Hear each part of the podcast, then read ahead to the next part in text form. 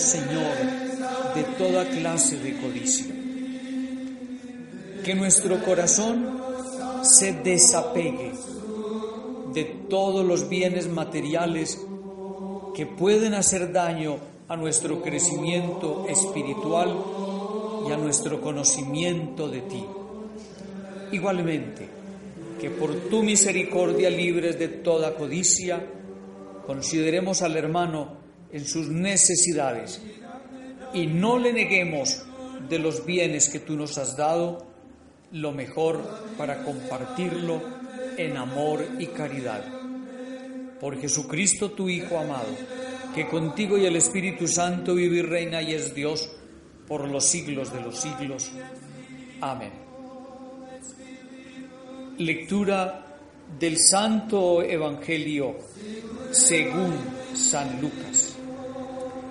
En aquel tiempo dijo uno del público a Jesús, Maestro, dile a mi hermano que reparta conmigo la herencia. Él le contestó, Hombre, ¿quién me ha nombrado juez o árbitro entre ustedes? Y dijo a la gente, miren, guárdense de toda clase de codicia, pues aunque uno ande sobrado, su vida no depende de sus bienes. Y les propuso esta parábola. Un hombre rico tuvo una gran cosecha y empezó a echar cálculos. ¿Qué haré?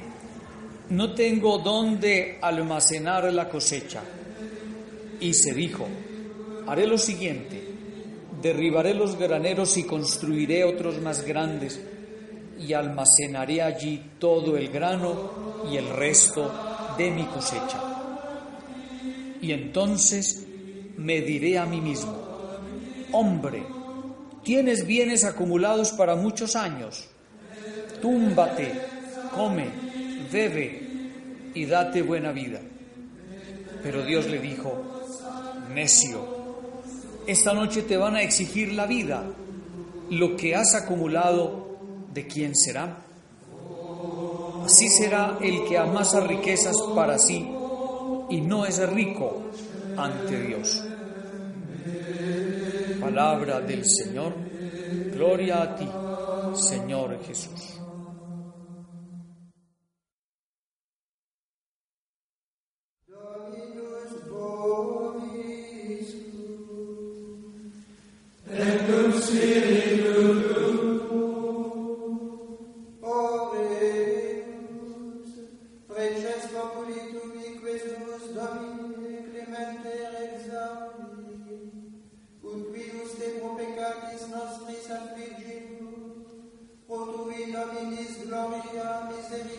Muy apreciados hermanos y hermanas, ¿cómo es desierta la frase? A todos nos gusta el dinero. Y es que en nuestro contexto cultural se nos forma con los ojos puestos en el dinero porque en tenerlo se nos ha enseñado radica la felicidad. También en este momento cabe la pregunta, ¿cuándo hay que decir basta a la avidez? ¿Cuándo hay que decir basta a este afán desmedido por llenarse y llenarse o creer que en el dinero está la felicidad? Algunos dirán, nunca. Jesús nos hace pensar cuando uno de los del público le dice, Maestro, di a mi hermano que reparta conmigo la herencia. Jesús lo remite directamente a los jueces y rabinos encargados de dirimir esos casos legales. ¿Quién me puso por juez sobre ustedes? Pero aproveche esa oportunidad para enseñarle no solo a aquel hombre, sino a todos los que le escuchan. Miren, guárdense de toda avaricia. Ciertamente, ella es la raíz de muchos males, como la desunión entre hermanos, la explotación de los más débiles, la humillación, la vanidad, inclusive la explotación de pueblos sobre pueblos. Y es que la avaricia te cierra los ojos a ti y me cierra los ojos a mí. Te hace muy egoísta y a mí me hace muy egoísta. Como decimos, la avaricia rompe el saco. Y Jesús lo explica con el ejemplo de el avaro de la gran cosecha. Un hombre rico tuvo una gran cosecha y se dijo, construiré unos graneros más grandes. Es decir, para acumular, para guardar, para proteger, para vigilar la cosecha. Y me diré, hombre, tienes bienes acumulados para muchos días, túmbate, come, bebe y date buena vida. Detrás de esto no hay acaso una parálisis vital, no hay acaso una vida perdida, no hay acaso una vida improductiva, una vida que se frenó una vida que ya no tiene otra razón de ser que cuidar los bienes acumulados, tumbarse y dejar de existir. Guárdense de la avaricia. Pero Dios le dijo, necio, esta noche te van a exigir la vida. Lo que has acumulado, ¿de quién será? Es como si detrás de todo esto se estuviera anunciando un tiempo perdido, una vida perdida. Los bienes materiales son bienes materiales. Ellos simplemente cambian de dueño. Y si mi corazón se apega a ellos, ¿no estoy yo acaso abonando el terreno a un gran fracaso? Este hombre rico quizá obtuvo su riqueza de una forma honesta, pero se le ve solo. Solo habla consigo mismo. En el Evangelio usa la palabra yo seis veces y la palabra mí cinco veces. Solo se fija en sí mismo. Por ejemplo, no se le ocurre dar gracias a Dios porque esta cosecha tan abundante que proviene de Dios, la puede utilizar en un beneficio mayor. Tampoco piensa en ayudar con ella a los demás, dar una buena paga a los que le han colaborado, hacer una contribución para una causa justa, hacer un proyecto de servicio a la comunidad. No hace como José, el hijo de Jacob, que en Egipto, ante una gran cosecha, abre nuevos graneros y almacena el trigo para ayudar a los demás en tiempo de escasez. El rico del Evangelio se parece al rico Epulón que ignora al mendigo Lázaro Solo piensa en los muchos años que espera vivir. En realidad no sabe que le quedan pocas horas de vida.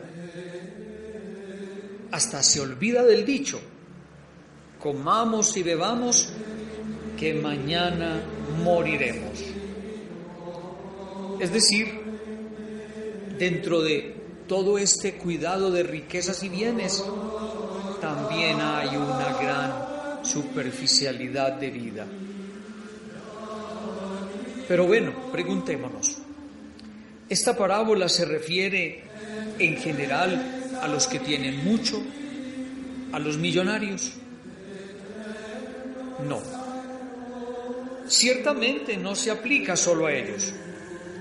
El problema no es ser rico, sino ser avaro y egoísta con el dinero. Y en general, con todos los bienes materiales que, estando en nuestras manos y siendo administradores, nos apegamos a ellos. La pobreza inclusive no lo hace a uno inmune a la avaricia.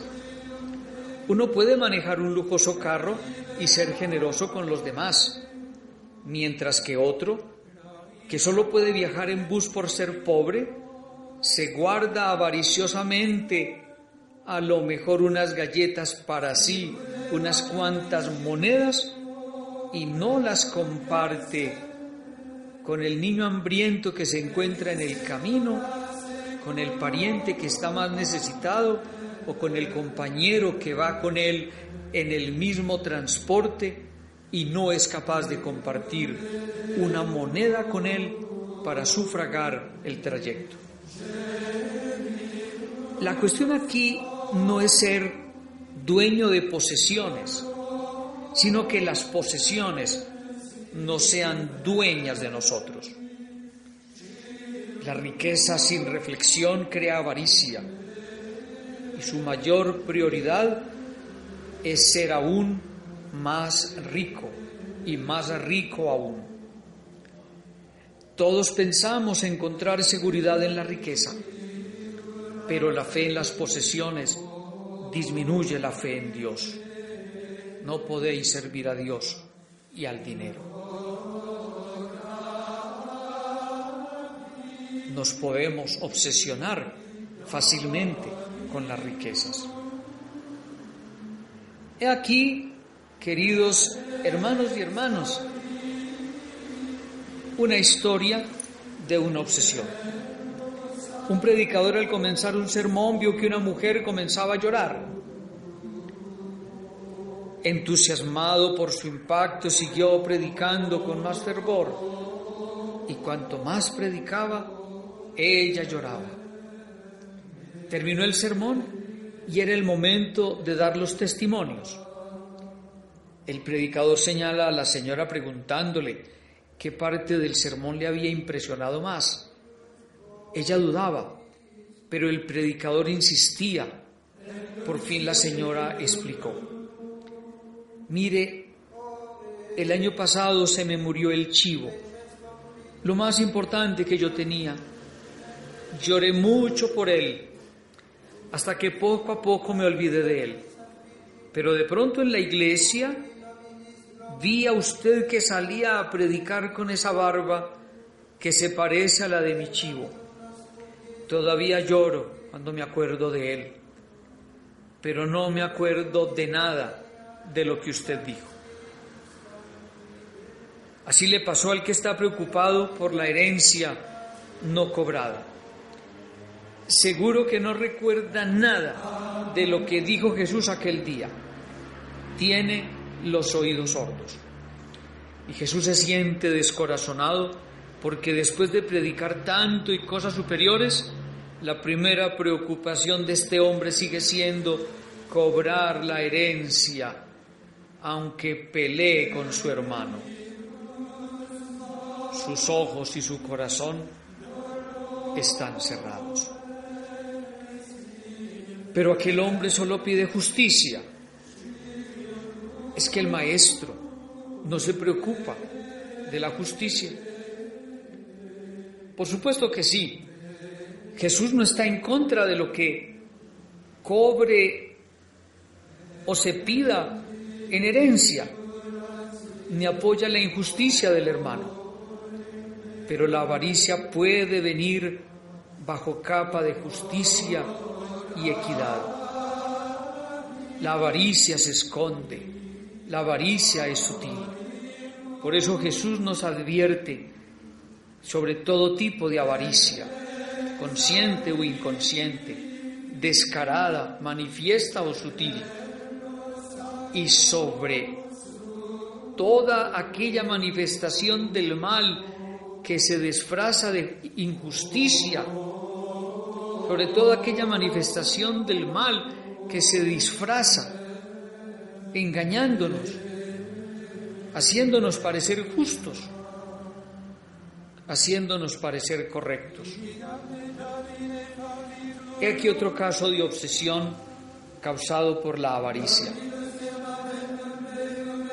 Se trata de el oro adquirido sin esfuerzo. Cuentan que Buda tuvo que refugiarse en la cabaña de un pescador a causa de una tormenta. El pescador, que no sabía quién era su huésped, le ofreció una humilde cena y una cama. A la mañana siguiente, al despedirse, Buda le dijo quién era. Le dio las gracias por la hospitalidad y le dijo que le pidiera lo que quisiera. Quiero oro, le dijo el pescador. Preocupado Buda le aconsejó, el oro adquirido sin esfuerzo es una maldición, no una bendición. Te enseñaré, por tanto, la manera de adquirirlo. En la playa, enfrente de tu casa, hay una piedra mágica. Si la encuentras y tocas con ella un trozo de acero, éste se convertirá en oro. El pescador, que llevaba una pulsera de acero, se puso de inmediato a buscar la piedra mágica. Tocaba su pulsera con las piedras y las lanzaba al mar. El ansia del oro no le permitía descansar ni fijarse bien en lo que hacía. Y así fue lanzando todas las piedras al mar. Finalmente miró su pulsera y, oh sorpresa, esta se había convertido en oro. Pero ¿dónde estaba la piedra mágica? La había lanzado al fondo del mar. Esta parábola del escolapio Félix Jiménez nos muestra hasta el punto de torpeza al que podemos llegar por la avaricia, por la ansiedad desmesurada de esto que tanto nos seduce. La piedra mágica se había perdido en el frenesí avaricioso de encontrarla y hacerse rico. La piedra que transforma la vida entera en el oro de la felicidad es, es vivir con y para los demás desde el único mandamiento de Dios, ese tan maravilloso, que ojalá recorriera nuestros deseos y sentimientos, ese que le pedimos a Dios nos llene internamente para, para saber cómo dirigirnos, cómo administrar los bienes materiales. Se trata del amor. La seguridad verdadera viene de hacerse rico ante Dios. ¿Cómo se hace uno rico ante Dios? Ciertamente, compartiendo, dando a los demás, compartiendo con los necesitados, haciendo de mi mesa tu mesa, haciendo de lo mío todo para tu servicio, haciendo de lo mío instrumento para tu crecimiento, haciendo de lo mío don de Dios para ti. Hermanos y hermanas, te deseo en la meditación de esta palabra de Dios que revises profundamente tus apegos. La palabra de Dios me motiva también a meditar y a considerar mis apegos para liberarme y servir mejor a mis hermanos. Oremos juntos como el Señor nos enseñó a orar. Padre nuestro que estás en el cielo, santificado sea tu nombre, venga a nosotros tu reino, hágase tu voluntad en la tierra como en el cielo. Danos hoy nuestro pan de cada día, perdona nuestras ofensas, como también nosotros perdonamos a los que nos ofenden. No nos dejes caer en la tentación y líbranos del mal.